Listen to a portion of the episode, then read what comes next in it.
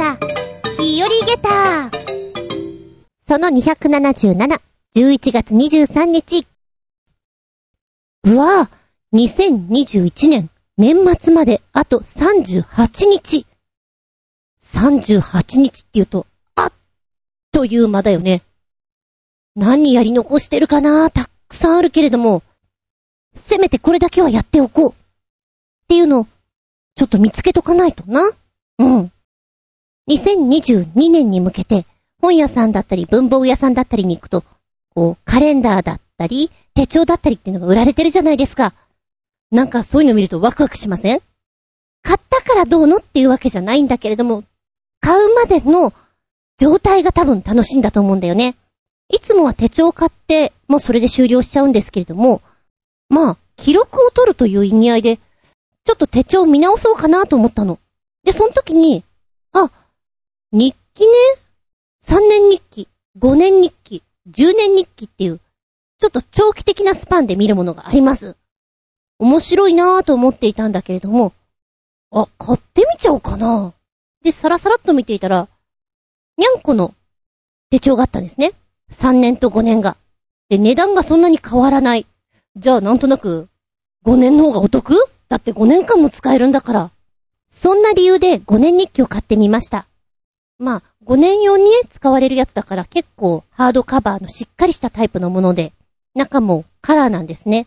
ああ、綺麗だなぁと思って、これは綺麗な字で書かないと、途中で嫌になっちゃうなっていうぐらいしっかりしたやつなんです。でもモチベーションはね、ぐーんと上がりますよね。これ5年やったらなんかすげえな、みたいな。で、子供の頃、まあ、小学校の夏休みの絵日記とか、そっからのスタートだと思うんだけども、日記を書いて、担任の先生に出すと、コメントを書いて、帰りに返してくれるんです。交換日記みたいな感じだよね。それが楽しくて、うーん、スタートは小学校。で、小中高ぐらいまではやってたかな、日記。毎日書くから当たり前だけど、どんどん溜まってく。でも、これといって、イベントがあるわけじゃないから、うん。ただただ溜まってくんだよね。何を書いてたんだろうな多分、10冊以上、もっとか、溜まっていて、可愛い日記に書いてました。で、その後、付録とか、ちょっと自分が好きだったアニメのノートとか、そんなのに書いていて、どんどん溜まっていくから、じゃあちょっと分厚い日記帳にしようって、そんなのにも書いてみて。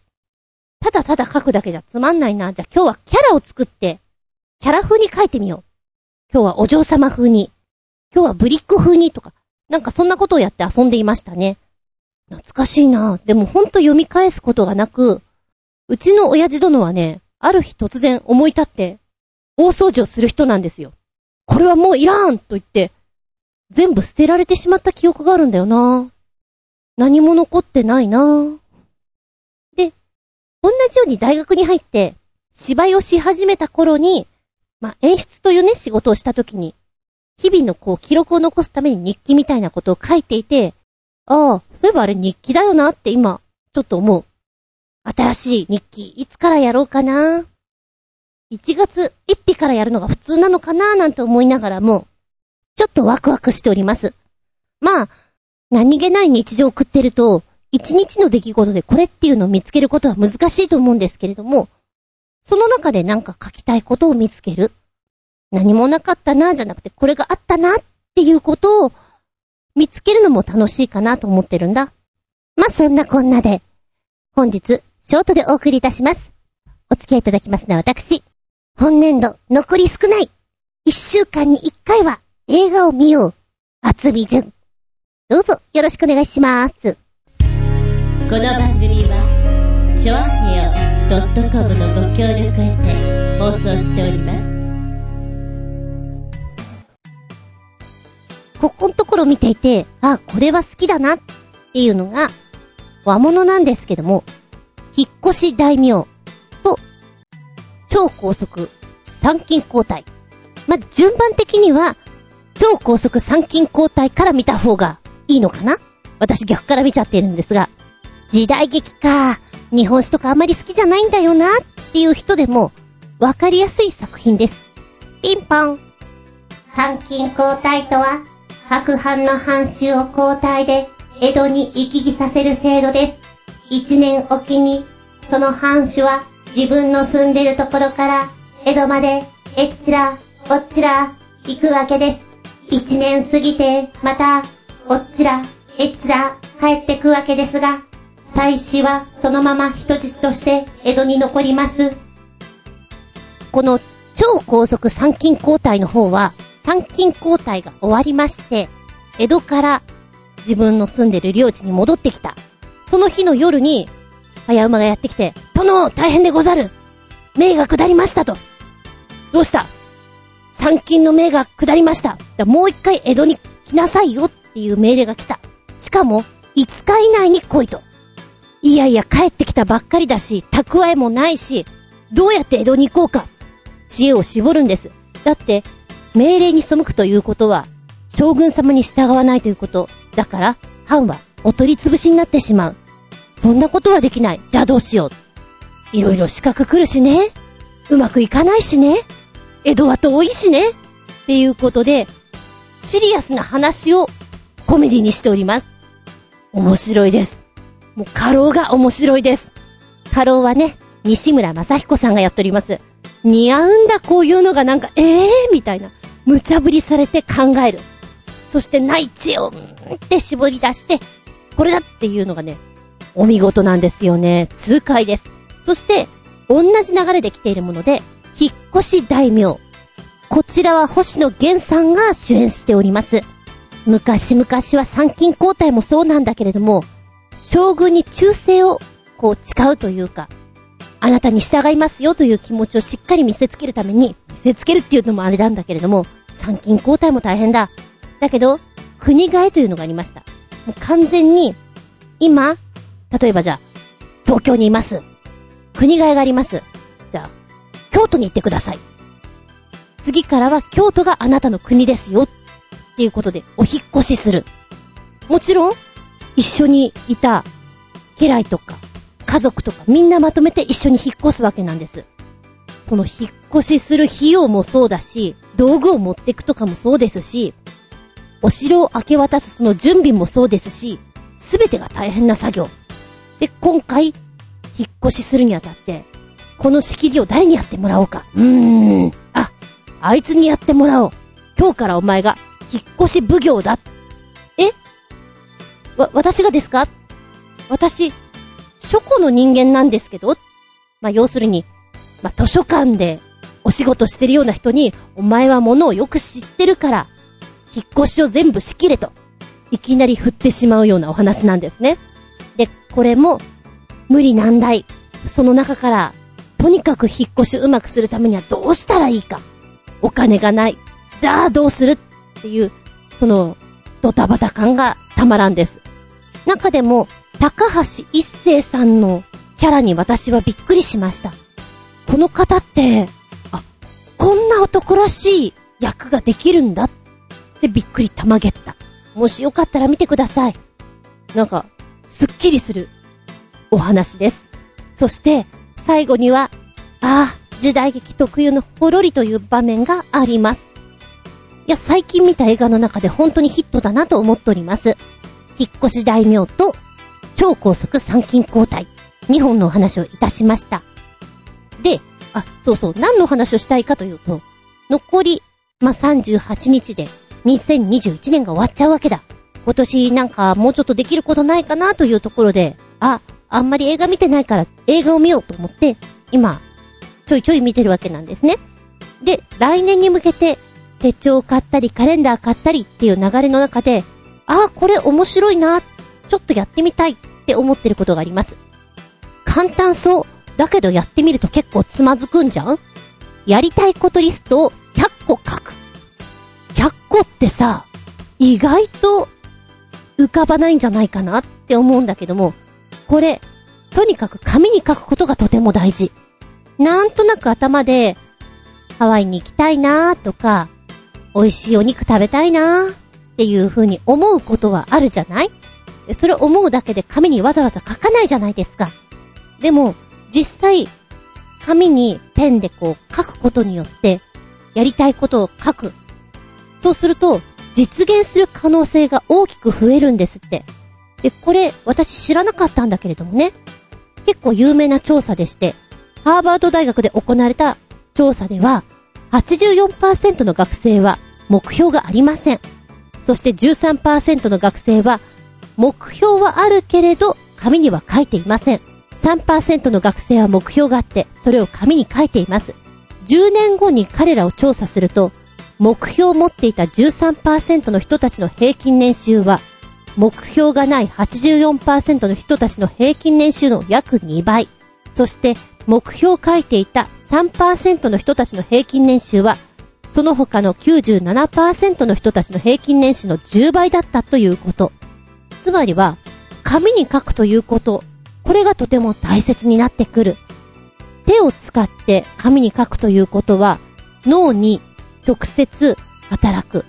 脳幹の毛様体不活系、かっこ RAS という機能がありまして、いわゆる脳のカーナビと呼ばれるもの。手で文字を書いて、目的を設定してあげることで、RAS がそこに連れてって行ってくれようとする。んじゃあ別にあの、スマホで入力したりさ、パソコンでちゃちゃちゃっと打ち込めばいいんじゃないの？っていうことなんだけども、実際手で文字を書くことによって、目標をはっきりさせた方が RAS が刺激されるんですって。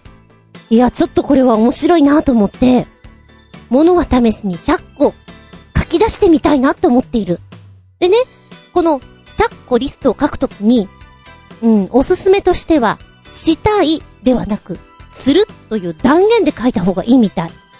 例えば、ハワイに行きたい。英語が喋れるようになりたい。美味しいステーキが食べたい。希望ではなくて、断言しちゃうハワイへ行く英語が喋れるようになる美味しいステーキを食べるうん、なるほどね。もう、ガツンと、目標が決められちゃうわけだ。ちなみにね、あの、やりたいことリストを夜にやろうと思うと、夜って脳みそが疲れているから、これをやりたいって思っても、いや待てよ、ちょっと無理かもなって、ネガティブな考えが浮かんじゃうんだって。だから、もし書くならば、午前中とかお昼とか、まだ元気な時の方がいいですよって書いてある。それから、よし !100 個やるぞって闇雲に書くと、結構ね、埋まらないって。あー、そうだろうなって思う。で、書きやすくするために、項目ごとに考えるといいよって。例えば、仕事に対して10個。暮らしに対して10個。健康、家族、旅行っていう風に10個ずつ書いていくと、あっという間に埋まってしまうよ。なんていう風に書いてあるね。で、できない無理だと思っても、書くことがとにかく大事。ほっほっほ。諦めたら試合はそこで終了だよ。バイ、安西先生。あ、わからない人いるスラムダンクの名言ね。で、無理だと思ったら、それはもう、無理になってしまう。そうじゃなくて、前向きにっていうことが大事みたい。例えば、お正月の三が日、午前中に、なんとなく書いてみるのもありなんじゃないかなと思う。あの、このやりたいこと100リスト、こういう風にやってみればいいよっていう、まあ、アドバイス的なものもいっぱい出てるので、ああ、それも参考になるなと思ってみたりして。今ね、あの、実際読んでる人のを見ると、なんか親孝行でこれをしてあげたいなっていうのも書いてあるし、なんか習い事が好きなのかな？キックボクシングの体験レッスンを受けるとか、フラダンスの体験レッスンを受けるとか、やりたいこと書いてある。あと自分の作った器たちで食卓を彩る。着物が着こなせるようになるとか。すごく明確に書いてあって、ああ、人間的になんか豊かな一年が送れそうな気がする。楽しそう。ベランダで朝ごはんが食べられる家に住むとかね。かわいい。いいな。私もやりたいこと100リスト、チャレンジしてみようかな。一つ、猫と一緒にベッドで寝る。一つ、椅子に座っていたら愛病が膝に乗って離れない。そんなの書いてやろうかな。さあ皆さん、2021年残り38日、どんどん減ってくよ。来年に向けて準備もしてかなきゃね。あなたもやりたいこと100リスト書いてみたら？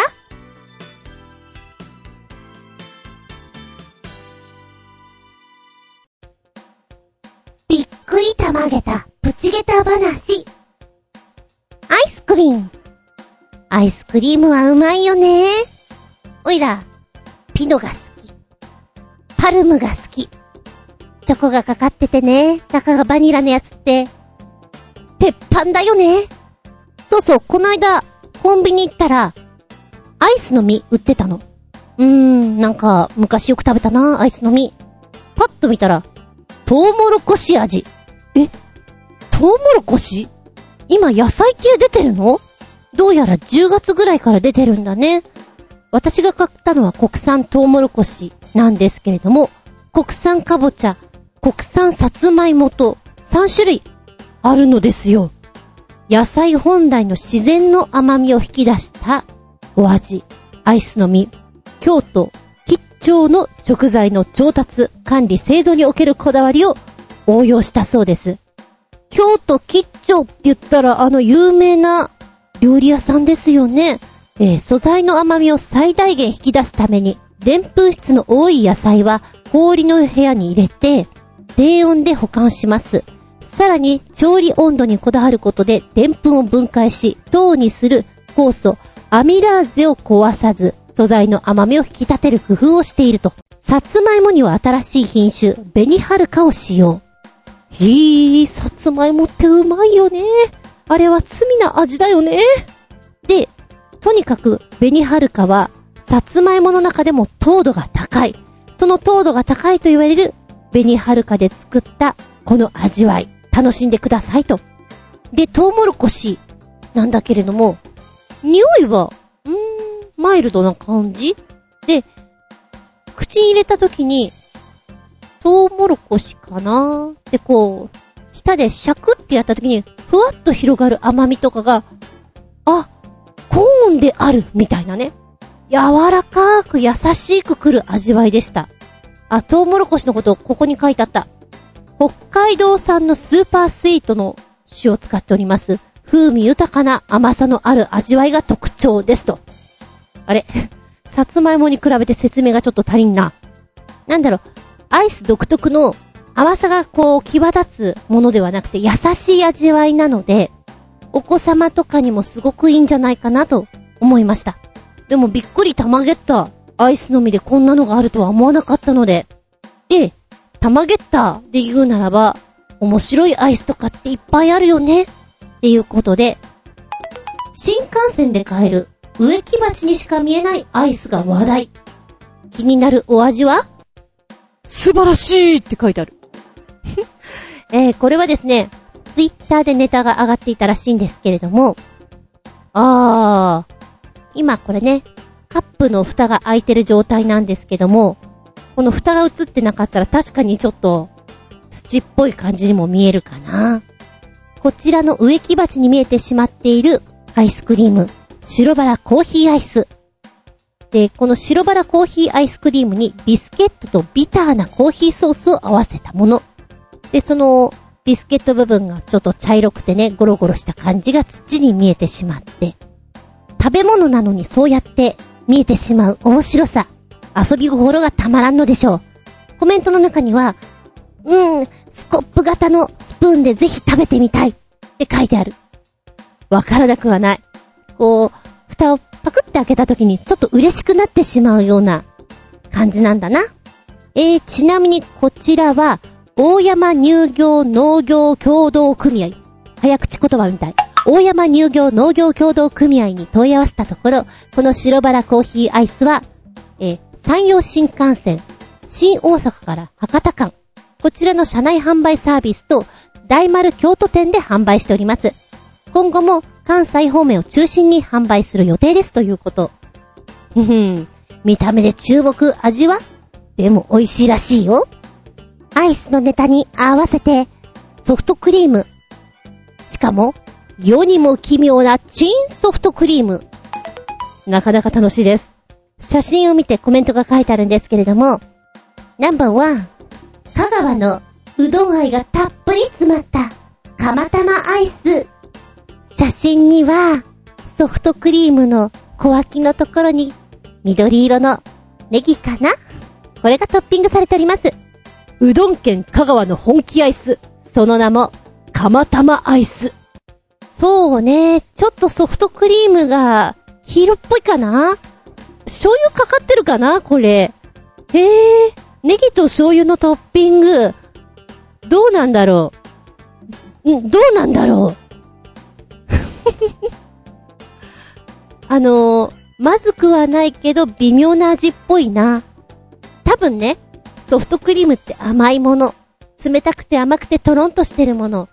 だけどちょっと、この醤油とネギが入ることによって、塩味というか、塩っ気が来るじゃない？そこのなんか、見た目とのバランスというのかなあれ？なんかおかしくない？っていう感じになっちゃうんじゃないかなへえ。えー、なんだろう。なんか、隣の写真に、まん丸い何かがついてる。なんだろ、これ。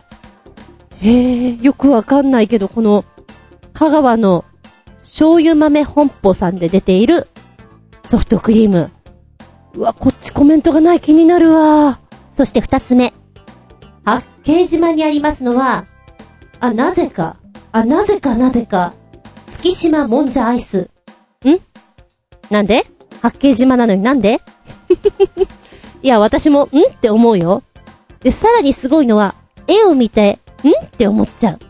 えー、八景島シーパラダイス内にあるカフェ、リトルダーリン。名前かわいいね、リトルダーリン。で、こちらで販売されてるチンアイス。ミルク味のアイスに、紅生姜天かす青のり桜エビお好みソース。わー。もんじゃの要素をガツンと詰め込んでます。えっとね、見た感じは、あー、お好み焼きにソフトクリームを、キュッと入れた感じかな。ちょっとこれ食べられない人いるかも。見た目がね。見た目がよ。どうかな意外とほら、ソース系って何でも合うからね。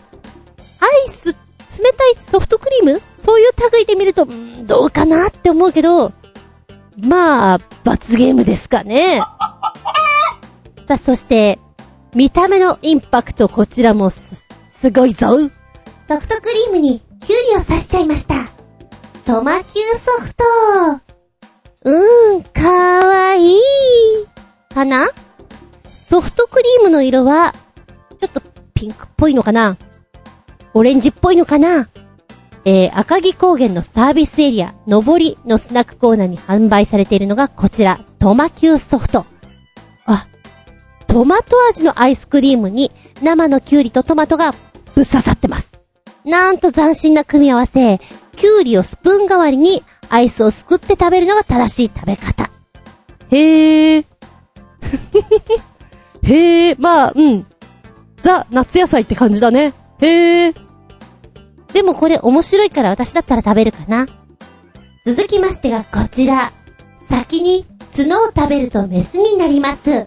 カブトムシアイス。こちらは広島県にありますソフトクリームなんだけれども、ん？牡蠣のみ1日30個限定で販売されていました。ソフトクリームの上にカブトムシの形をしたチョコレートコーティングのシューアイスが乗っています。先に角をパクッと食べるとメスになっちゃうよという愉快なアイスクリームです。えー、これはね、中野茶屋っていうところかな？ここで売られてます。うーんとね、ずんぐりしたシューアイスなので、うーんと、エクレアの上にビスケットがぶっ刺さってる感じに見えるかな想像力豊かだったら、まあ、カブトムシに見えるかなって思うけど、カブトムシかって言われたらカブトムシじゃないです。そんな感じ。うわーこれすごいの来たこれはちょっとびっくりたまげった。罰ゲーム。海の幸とスイーツの衝撃的な出会い。カルシウム取れちゃうよ。シラスアイス。シラスアイスかーすごいな、君。すごいな、これは。えーっと、カップアイスなんですけれども、浜中湖の近くのご当地アイスです。えー、下の方にはコーンフレークね。で、ソフトクリームが入って、トッピングにシラスとネギとついてます。これは、でもね、でもよ、食べたところで、結局のところソフトクリームの味が勝つと思います。だけど、なんか、目が合っちゃいそうで。嫌な感じです。あ、道の駅塩見坂の売店で売ってます。あー、これは、これはありです。6番目には、夏場は戦い。特大ソフトクリーム。えーと、これはね、8種類のフレーバーが重なった特大ソフトクリーム。これは夏場だったらちょっと早く食べないと大変だから、スピード命です。あと、ちびっこだったら落とさないでねっていうところ。これ何味なの？書いてないなあー、でも、バニラチョコいちごキャラメル抹茶ラムネえー、あとなんだろう。なんかあと、2、2種類ぐらいあるな。紫があるんだけど、紫って何？ラベンダーなわけないよね。なんだこれ？なんだこれ？えーと、このソフトクリームがどこで食べられるかっつうと、値段も書いていない、あ、えー、中野ブロードウェイでございます。デイリーチコ。そうだよね、こういうの出すの、中野ブロードウェイか原宿かって感じだよね。子供の頃憧れたんだよね、こういうでっかいソフトクリーム。楽しいと思うけど、飽きると思う。だから、お友達と一緒に行きなさいよっていう、ソフトクリームかな。あー、なんでこれ値段わかんないんだろう。知りたかったな。そして7番目。またこれも変なタイトルついてるよ。ご飯のお供がアイスになりました。漬物、ソフトクリーム。何言ってるの？えーと、こちらは、麹南蛮塩。漬物ソフト、270円だって。うーん。うーんと、米こべらし、麹南蛮と、奥中山高原の濃厚バニラを組み合わせたアイスなんだって。金婚亭って読むのかな？こちらのお店で売っております。全く想像がつかないよね。しょっぱ系なのかなみたいな。はい、そして8番目に出てきたのが、最高の締めがアイスになりました。お茶漬けソフトクリーム。ワッフルコーンのところにソフトクリームがぐるんとあって、その横脇にお茶漬けの素でかけるとついてくる海苔とあられ部分が乗っておりまして、山口県の、山口県の有名店、武蔵のお茶漬けソフトクリーム。えー、なんかすごいの出てきてるけど大丈夫？ん？こちらのお店では普通のバリエーションのアイスもたくさんあるんですが、お茶漬けソフトクリームをはじめ、ビフィズスキンだとか、ニンニクだとか、納豆、醤油、タバスコ、えーっと、七味とか、ラーメンとか、すっぽんまむしミックスとか、なんか、ありえぬメニューを用意しているということなんですね。へー、山口県に行ったらぜひ武蔵に行ってね。で、今写真で写っていて、おーって思ったのが、まずね、3000円って書いてあるのがびっくりしたの。3000円のソフトクリームって何よって、キラキラしてるものがついているから、ごまかいって思ったんだけど、あ、この値段で考えるならこれ金粉だな。金粉かな？ごまじゃないよな、金粉だよな。金粉ソフトクリームだと思う。変なの。新百景ソフトクリームか。変なの。まあまあ、面白いよね。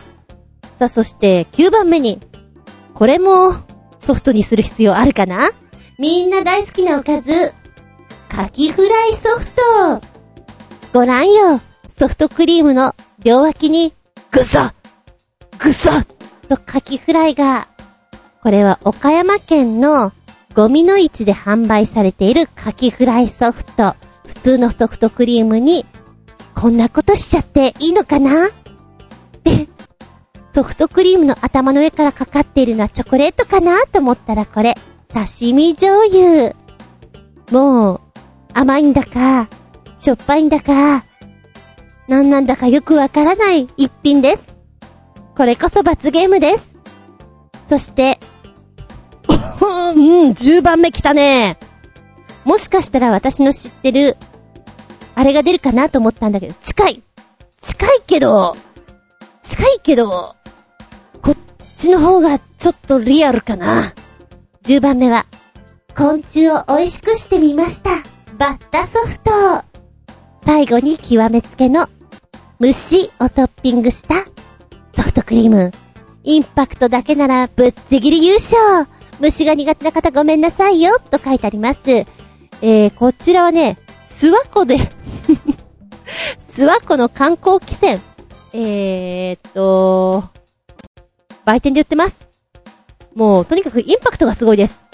私もちょっと最後に想像したのは虫ソフトなんだけども、私が食べたのは確か、イナゴと、何？あの、アーモンドみたいな、何虫っていうの？ちょっと、アーモンドみたいなやつ。で、こっちの方がね、バッタソフトのが、一個一個の個体がでかく、羽とか頭とかが、ちょっとおぞましいかな。だから、イナゴの方がありかな？って思っちゃう。これは、ちょっと、これは、ちょっとね、んどうでしょう？ね？え。これ、びっくりたまげったね。いやー、あのー、軽くソフトクリームとかアイスの話をしようかなと思ったら、思わぬ展開に、びっくりたまげった。あなたはアイス好きですか？どんなアイスが好きですか？たまにはびっくりたまげったな、こんなアイスはいかがですか？のお話でした。この番組はちょあへよ .com のご協力へて放送しております